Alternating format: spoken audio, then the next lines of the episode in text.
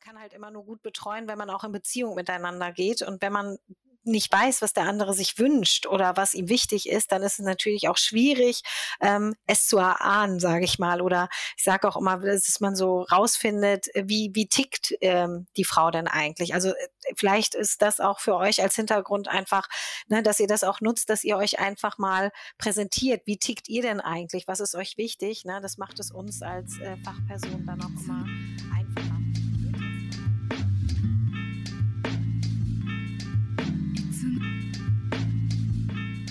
Gut vorbereitet, die Geburtsvorbereitung zum Hören.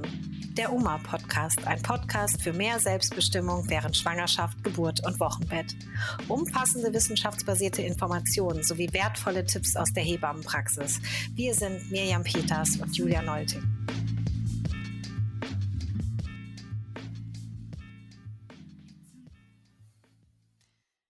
Hallo und herzlich willkommen zur UMA-Geburtsvorbereitung, wie immer mit Julia und Mirjam. Heute haben wir das Thema Geburtsplan und was wir euch da so ein bisschen als Fakt mitgebracht haben, ist, dass der Geburtsplan im englischsprachigen Raum eigentlich sehr verbreitet ist. Zum Beispiel wird in England vom, von der Nationalen Gesundheitsversorgung ein Geburtsplan zur Verfügung gestellt, den man so für sich ausfüllen kann. Und in Deutschland ist das eher noch so ein bisschen, man findet mal hier und da Vorlagen, aber es ist einfach nicht so ganz verbreitet. Wir sind da so ein bisschen Nachzügler. Und vielleicht gehen wir da später auch mal drauf ein, warum wir denken, dass das so ist. Aber erstmal würde ich dir, Julia, die Frage stellen, was ist denn ein Geburtsplan überhaupt? Was kann ich mir darunter vorstellen? Ja, wahrscheinlich ist dieses Wort auch so ein bisschen verwirrend, weil Geburtsplan heißt ja, ich plane meine Geburt. Und was wir wahrscheinlich in den anderen Folgen gesagt haben, wenn ihr uns schon mal zugehört habt und gerade wenn ihr die Geburtsphasen gehört habt, sagen wir auch immer, dass viele Dinge gar nicht so planbar sind. Also dass einzelne Phasen unter der Geburt gar nicht wirklich zeitlich richtig bemessen werden können. Ähm, und ähm, deswegen widerspricht sich das Wort vielleicht schon an sich, weil eine Geburt natürlich gar nicht planbar ist. Ähm, vielleicht kann man den Geburtsplan, so wird er immer so gängig bezeichnet, aber eher als ähm, ein Plan oder Wünsche für meine Geburt eigentlich eher beschreiben. Und ähm, es ist eigentlich so, ich würde das so beschreiben, eine Geburt ist ja ein wichtiges Ereignis und auch wenn ich ein Fest habe oder den sogar den Kindergeburtstag meines Kindes plane oder meinen eigenen Geburtstag, wenn bestimmte Feste anstehen, dann planen wir die ja auch in der Regel. Also wir überlegen uns, wie viele Gäste kommen, wen möchte man einladen ähm, und so weiter und so fort. Und genauso ähm, ist das wichtig, dass man sich vielleicht auch mit der Geburt auseinandersetzt und da auch sich fragt, ähm, wo soll die eigentlich stattfinden, wen möchte ich dabei haben, ähm, wie stelle ich mir den Ablauf meiner Geburt vor, was ist mir da besonders wichtig. Ähm, und das sind so grundsätzliche Auseinandersetzungen die man im Vorfeld treffen sollte. Und dafür haben wir ja auch ein paar Podcast-Folgen schon gemacht. Also zum Beispiel, wie wähle ich ein Krankenhaus aus? Nach welchen Kriterien? Was ist ähm, euch da besonders wichtig? Und genau das sind ähm, Dinge, die man anhand eines Geburtsplanes, mit denen man sich dann da auseinandersetzen kann. Also eigentlich ist es ein Instrument, sich mit seiner eigenen Geburt oder mit der, was man sich da wünscht und wie die ablaufen soll, einfach ähm, sich darauf vorzubereiten auf die Geburt. Ähm, und man weiß ähm, einfach oder ich würde sagen, ähm, dass viele Frauen dann auch zufriedener aus einer Geburt herausgehen, wenn man das, äh, wenn sie einen Geburtsplan gemacht haben, also dass sie, ähm, egal wie die Geburt gelaufen ist, einfach zufriedener und glücklicher sind. Und ähm, das habe ich auch so in meiner ähm, Praxis dann erlebt. Also wenn, wenn die das ähm, einen Geburtsplan vorher gemacht haben, ob sie den auch mit, also ich habe selten erlebt, dass die Frauen sich ähm, Früher gab es das, glaube ich, gar nicht. Oder du hast auch schon gesagt, wir haben, sind so Nachzügler. Ich habe das selten erlebt, dass wirklich Frauen mit einem äh, Dokument in der Hand ähm, äh, kamen. Aber natürlich gab es Frauen, die beim ähm, Anmeldegespräch in der Klinik gesagt haben, das ist mir besonders wichtig. Und ähm, wir haben dann ganz oft so Sachen, so drei Stichpunkte oft auf der Akte dokumentiert, was den Frauen besonders wichtig war. Zum Beispiel eine Wassergeburt oder ähm, ja, dass kein Zugang gelegt wird oder sowas. Und das wurde dann immer so auf der Akte vermerkt. Ne? Und ich glaube, es nimmt immer mehr zu, dass das wirklich ein Dokument wird. Ähm, wir haben auch für euch eins erstellt, da gehen wir gleich nochmal drauf ein. Ähm, ja, dass man sich einfach im Vorfeld gut damit auseinandersetzen kann. Jetzt habe ich so ein bisschen aus meiner Erfahrung erzählt, Miriam, aber ähm, bringt das denn überhaupt ein? Was sagt denn die Wissenschaft dazu? Sollte man einen Geburtsplan machen oder nicht? Die Wissenschaft sagt leider noch nicht so viel dazu. Es gibt ein paar vereinzelte Studien. Ein paar der Studien sagen, dass tatsächlich die Schwangeren dann glücklicher und zufriedener sind, dass ihnen so ein bisschen besser damit geht.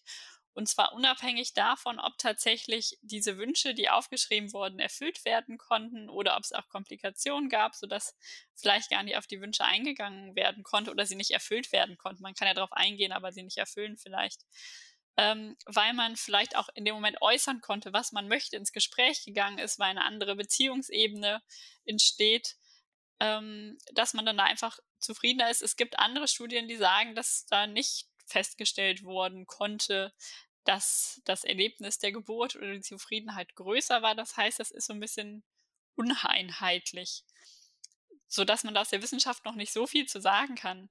Was ich eben von dir nochmal ganz wichtig fand, ist so dieses Thema der, dass ich mich wirklich auseinandersetze damit, was möchte ich eigentlich, was ist mir wichtig.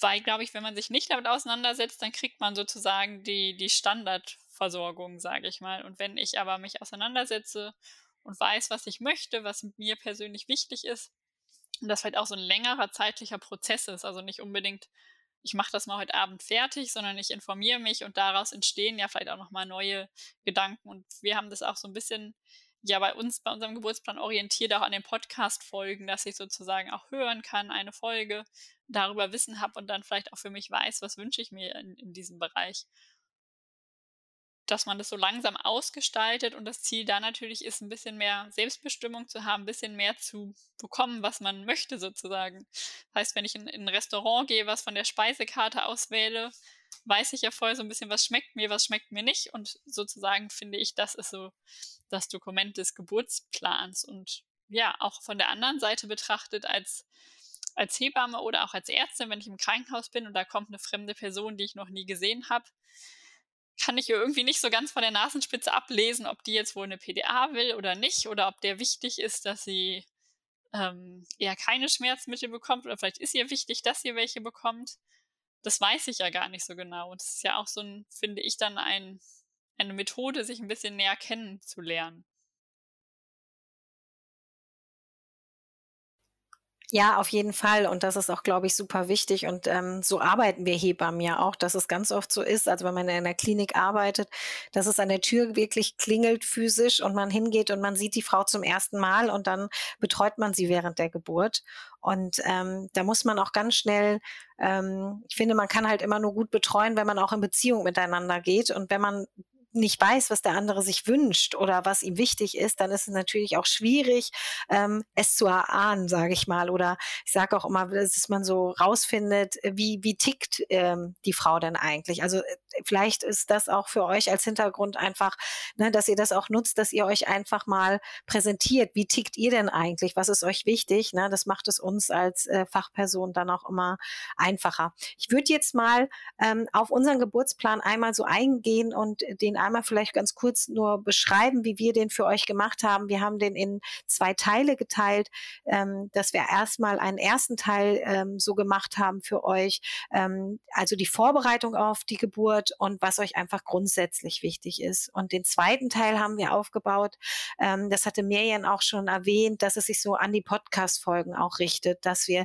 gesagt haben, was ist euch wichtig während der Geburt. Also dass ihr vielleicht die einzelnen Phasen euch nochmal anhört und dann nochmal guckt, Mensch, was ist mir denn wichtig in der Anfangsphase der Geburt? Was ist mir wichtig, wenn das Kind da ist? Was ist mir nach der Geburt im Kreislauf wichtig? Was ist mir auf der Wochenbettstation in der Zeit, während ihr noch in der Klinik seid, wichtig, dass ihr das da einfach so ein bisschen zeitlich einordnet. Und diese grundsätzlichen Fragen haben wir dann einfach gemacht, was habt ihr für eine grundsätzliche Einstellung zur Geburt? Ähm, wie möchtet ihr gebären?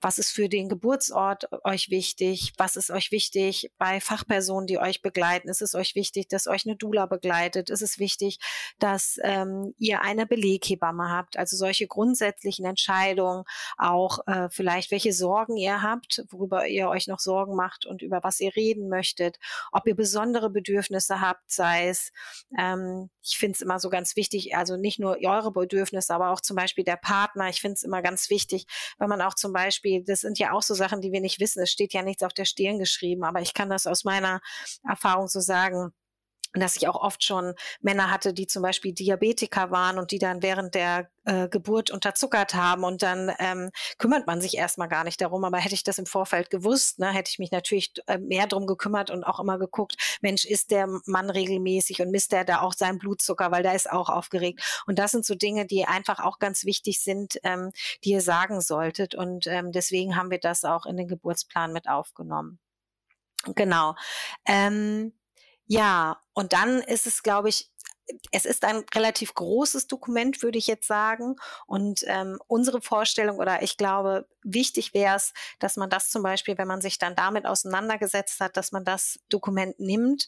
Und es gibt ja immer dieses Anmeldegespräch äh, in den Geburtskliniken oder in dem Geburtsort, wo ihr dann ähm, äh, gebären möchtet und dass man das sozusagen als Grundlage nimmt, in Kommunikation zu kommen. Also dass man darüber spricht, was ist euch wichtig, dass ihr eure Wünsche gut darstellen könnt und ähm, einmal das auch mit dem geburtshilflichen Personal besprecht. Ähm, ich bin immer nicht so ein Freund davon, weil ich weiß jetzt gar nicht genau, wie viele Seiten das sind, aber es sind, glaube ich, vier. Und wenn man dann, also wenn man sich so vorstellt, es klingelt wieder physisch an der Tür und da ist eine Frau, die veratmet ihre Wehen und hält stellt mir dann so ein Zettel dahin, dann ist es erstmal ähm, für mich zum Beziehungsaufbau nicht unbedingt sehr wertschätzend und vielleicht ist da dann auch nicht mehr die Zeit, ähm, gut miteinander zu reden oder über alle Punkte zu reden. Deswegen macht das gerne im Vorfeld und äh, vielleicht für die Geburt könnt ihr nochmal kurz und knackig so einen kleinen Zettel aufschreiben. Was ist euch wichtig, wenn das nicht wie in meinem Fall, wie ich es erzählt habe, zum Beispiel dokumentiert ist auf der Akte oder so. Ähm, ich glaube, es ist immer wichtig, ähm, und da noch zu sagen, genau realistische Wünsche auch zu äußern und die nicht so, ähm, also weil ich habe auch oft erlebt, dass geburtshilfliches Personal sich dann auch manchmal, wenn man mit so einem Bogen kommt und vielleicht wird es euch auch begegnen, deswegen sage ich das so, dass die sich manchmal so vor den Kopf geschlagen fühlen, so unter dem Motto, naja, was kommen die denn hier? Die sind ja gar nicht vom Fach, die Frauen, und ähm, verlangen etwas, ähm, was auch so ein bisschen unrealistisch ist. Also zum Beispiel ist so ein typischer Wunsch ähm, oder man möchte eine PDA haben als Schmerzmittel und möchte gleichzeitig eine Wassergeburt haben. Und das ist in den meisten Kliniken nicht möglich, weil man einfach mit so einem äh, Schmerzkatheter im Rücken nicht in, ins Wasser gehen darf. Also das, da gibt es so Standards oder Leitlinien in, in Krankenhäusern, dass das nicht möglich ist. Oder wenn Frauen vehement sagen, sie möchten gar keinen Zugang zur Geburt, also so eine Braunüle im Arm und die Klinik macht das aber auch schon seit Jahren gar nicht mehr standardmäßig, dann sind das natürlich so Wünsche ans Personal, dass man gleich denkt, na ja, ähm, ähm, das schafft einfach kein Vertrauen. Und ich glaube, das ist immer ganz gut, wie man das formuliert, wie man ins Gespräch kommt. Ähm, um ähm, ja auch nicht den den ähm, den Fachpersonen da auch so satt zu sagen ähm, vor den Kopf zu stoßen. Und auf der anderen Seite ist es natürlich wichtig, dass ihr aber eure Bedürfnisse ähm, auch sagt. Miriam, vielleicht kannst du da noch mal ergänzen. Ich hoffe, ich habe ähm, was ich so sagen wollte oder was dir da zu dem Thema nochmal einfällt, weil ich finde, das ist immer so ein bisschen schwierig, ne, da auch so die Balance zu finden. Wir hatten im Vorfeld darüber auch schon zu der Folge ein bisschen diskutiert. Genau, wir hatten schon so ein bisschen diskutiert. Ich merke immer, bei mir ist das so ein bisschen ich finde, jede Frau, die zu einer Geburt geht, sollte Wünsche äußern können, wie sie möchte. Und wenn die total unrealistisch sind, sollte man natürlich dann als Fachperson ins Gespräch gehen und sagen, ich habe gesehen hier, du hättest gerne Wassergeburt, aber auch eine PDA. Das ist leider nicht möglich, weil das befördert Infektionen an der ähm, Einstichstelle. Was ist denn dir davon wichtiger? Oder willst du vielleicht erst in die Wanne und später eine PDA? Sodass man das sozusagen auch als Gesprächsangebot wahrnimmt. Oder wenn da drin steht, ich will auf gar keinen Fall eine Braunüle und ich denke mir, wir machen das hier seit zehn Jahren nicht mehr, zu denken, ach super, dann haben wir hier ja selbe Wünsche. Ähm, ich glaube, da denke ich so, oder auch wenn eine Frau mit Wehen reinkommen würde und die kann schon gar nicht mehr sprechen, aber reicht mir so den Zettel hin, dann hätte ich das Gefühl, ach, dann weiß ich jetzt ja trotzdem ein bisschen, was ihr wichtig ist. Ähm, das heißt, ich glaube, ich habe da nochmal so eine, vielleicht auch eine positivere Einstellung zu diesem äh, Geburtsplan und fände es eigentlich total schön, wenn jede Frau so einen Plan tatsächlich mitbringen würde, wo eben alles draufsteht. Und ich kann das ja, du hast eben schon gesagt, das sind äh, sogar sechs Seiten, glaube ich. Es ist aber ganz viel Text, auch damit ihr so ein bisschen weiß, wisst, was gibt es für Möglichkeiten. Ich kann das ankreuzen. Das heißt, da ist nicht, nicht so viel zu tun. Es sind jetzt nicht sechs Seiten Text, die man selber aufschreiben muss, sondern so, dass man es wirklich schnell da durchkommt auch. Das heißt, auch als Fachperson kann ich das ja sehr, sehr schnell erschließen auf einen Blick, was die Person da haben möchte. Nichtsdestotrotz verstehe ich auch, was du sagst, dass es in Kliniken manchmal nicht so gern gesehen wird oder wie du sagst, Leute fühlen sich auf die Füße getreten und dass man natürlich praktisch da auch nicht so viel von hat, wenn sich jemand auf die Füße getreten fühlt. Ich glaube, man muss so ein bisschen gucken, wo bin ich denn da, wie nehmen die das auf, schlagen die vielleicht von sich aus vor, bringt doch mal einen Geburtsplan mit oder hat man eher das Gefühl, die sind da so sehr strikt und wir machen hier, was wir hier machen. Dann vielleicht auch die Frage, ist das nochmal für mich der richtige Ort zu gebären? Was ich, glaube ich, immer noch den besten Vorschlag finde, ist tatsächlich, das mitzunehmen zu diesem ähm, Vorbereitungsgespräch, wo man tatsächlich sich im Krankenhaus anmeldet und wo dann vielleicht die Frage kommt, was ist Ihnen wichtig? Und dann fällt einem in dem Moment ja meistens nie das alles ein, was einem wichtig ist, weil man irgendwie auch ein bisschen aufgeregt ist und dann vergisst man vielleicht was oder so. Und da wirklich dann quasi so eine Liste zu haben oder so einen Leitfaden über Sachen, die man reden möchte, was man mitteilen möchte. Und dann hat man das da, kann das vielleicht auch zusammen durchgehen als Gesprächsleitfaden. Wenn dann irgendwas unrealistisch ist, dient es ja auch dazu, quasi drüber zu sprechen, ein realistischeres Bild zu bekommen, das nochmal abzuändern vielleicht, dass man da einfach ja dann auch gemeinsam weiß, was will oder kann mir die andere Seite jeweils geben, wie kommt man da zusammen. Ich glaube, wir liegen da auch in der Praxis vielleicht gar nicht so weit auseinander, Julia, oder? Nee, äh, nee. Und ich merke gerade, als ich dir so zugehört habe, dass ähm, da kommen wir wieder am an, an den Anfang unserer Folge eigentlich, ähm, weil so haben wir uns das ja überlegt, dass ein Gesprächsleitfaden ist. Und wenn man überlegt, wie, wie, wie heutzutage Sachen funktionieren, sogar Kinder in der Schule bekommen schon einen Bogen, wenn sie ein Lernentwicklungsgespräch machen oder wenn man beim Arbeiten ist, auch in der Arbeitswelt, wenn man Mitarbeitergespräche führt, gibt es da mittlerweile äh, standardisierte Bögen. Und eigentlich sind wir nämlich genau da, dass äh, wir haben gesagt, im englischsprachigen Raum ist das anders und da wird so ein Bogen schon ähm, äh, zur Verfügung gestellt, ähm, der na, ne, vielleicht nicht standardisiert in allen Kliniken, aber da ist das eher gängiger. Und es wäre natürlich eigentlich wünschenswert, wenn wir sowas in Deutschland auch hätten und man würde das von der Klinik einfach sich runterladen ähm, und es gäbe so einen Bogen und es wäre einfach der Gesprächsleitfaden zum Anmeldegespräch. Und dann hätten wir gar nicht diese, diese Sachen, die ich eben so gesagt hatte, dass sich jemand auf den Schlips getreten fühlt oder äh, denkt, was was, fordert denn da jemand was und ähm, das schafft nicht Vertrauen. Also es kommt gar nicht zu diesen unschönen Situationen, die ich einfach auch nur so beschrieben habe, weil ich denke, das müssen wir, glaube ich, noch, weil es kann vielleicht auch eine Reaktion hervorrufen bei manchen äh, Menschen, die wir gar nicht damit gewollt haben. So. Ähm, und wer standardisiert, gäbe es das einfach gar nicht. Ne? Und ähm, wenn man das als Gesprächsleitfaden nutzt, dann ähm, wäre das eigentlich die sinnvollste Sache vielleicht. Ähm, und vielleicht hilft es auch, wenn immer mehr Frauen ähm, das so als Grundlage nehmen, dass die Kliniken vielleicht auf diesen Zug auch mal aufspringen. Absolut. Was denkst du denn, wieso das nicht so verbreitet ist, wie das in anderen Ländern verbreitet ist? Na, ich glaube, das liegt noch so ein bisschen daran, weil wir eine sehr große, ähm, ja, also vielleicht Arztzentriertheit auch haben in Deutschland. Also es ist immer noch so, dass wir, glaube ich, ähm, immer noch ähm, wirklich der Arzt sagt was, der verordnet mir was und es wird nicht hinterfragt. Also ich bin auch so von meinen Eltern noch so sozialisiert worden, wenn der Arzt was sagt, dann nimmt man das Medikament und hinterfragt das auch gar nicht. Und das ist ja überhaupt nicht mehr, wie Medizin ähm, äh, sein sollte. Und wir äh, müssen ja als Patienten oder auch als schwangere Frauen viel souveräner sein und hinterfragen, was wird denn da eigentlich gemacht, ähm, äh, was nehme ich hier denn eigentlich für Medikamente und ähm, auch verstehen, was wir da machen. Und ähm, ich glaube, deswegen ist das einfach noch so, weil das ich glaube, das ist in den Köpfen noch nicht so verankert, dass einfach die Patienten mehr souveräner sind und auch mitentscheiden können. Oder ja, also was wir ja auch schon mal gesagt haben, eine gemeinsame Entscheidungsfindung. Ich glaube nicht, dass das in der täglichen Praxis ist. Also das ist nicht das, was ich erlebe, auch privat nicht. Wenn ich zum Arzt gehe, mein Hausarzt hat mir noch nie fünf Möglichkeiten aufgezählt und dann durfte ich aus einer wählen, sondern in dem Fünf-Minuten-Gespräch, was wir in Deutschland haben, da passiert halt nicht viel. Ich glaube, daran liegt das noch. Da musste ich jetzt gerade auch nochmal an die Leitlinie vaginale Geburt denken, die ja so der neue Standard für Geburten in Deutschland ist. Und ich habe es gerade mal auf die Schnelle gesucht, aber nicht gefunden. Aber es gab ja auch darin eben diese Empfehlung, die Betreuung während der Geburt sollte sich an den Wünschen und Präferenzen der Schwangeren und der Gebärenden orientieren. Und genau das ist ja eigentlich der Geburtsplan. Ich teile mit, was sind denn meine Wünsche und Präferenzen? Weil die kann ja eben niemand wissen, wenn ich sie nicht mitteile. Und ähm, da es irgendwie alles eine aufregende Situation ist, macht es, glaube ich, Sinn, eben die einmal aufzuschreiben, das hatten wir schon, aber mich auch damit zu beschäftigen mit einer Geburt vorher, weil jetzt drehen wir uns nochmal im Kreis, aber vielleicht ist die Wiederholung auch nochmal wichtig. Weil wenn ich mich gar nicht mit dem Thema Geburt beschäftige und welche Möglichkeiten gibt es, dann kann ich natürlich auch gar nicht wissen, was möchte ich denn davon haben, was ist mir denn davon wichtig.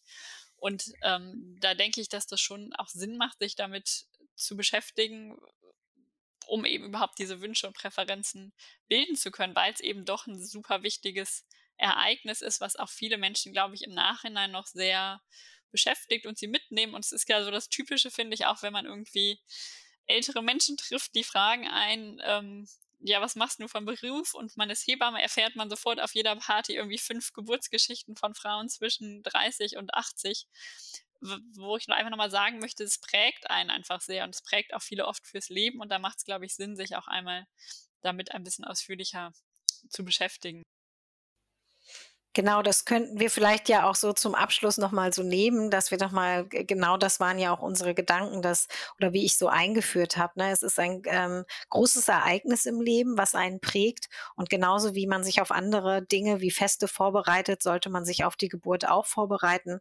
Und deswegen nehmt euren Geburtsplan ähm, an die Hand, den wir für euch gemacht haben und dass ihr euch wirklich im ersten Teil einfach äh, euch fragt, was ist euch grundsätzlich wichtig und dann die Folgen vielleicht nochmal anhört und dann guckt, was ist euch während der Geburt einfach wichtig. Also euch auch als Paar, dass ihr das vielleicht gemeinsam auch besprecht, ähm, äh, ne, wie ihr euch das vorstellt. Ähm, kommt da ins Gespräch und kommt dann ins Gespräch auch mit ähm, an eurem Geburtsort und mit dem geburtshilflichen Personal. Genau, den Geburtsplan findet ihr natürlich wie immer auch in der UMA-App. Bis zum nächsten Mal. Bis dann. Tschüss.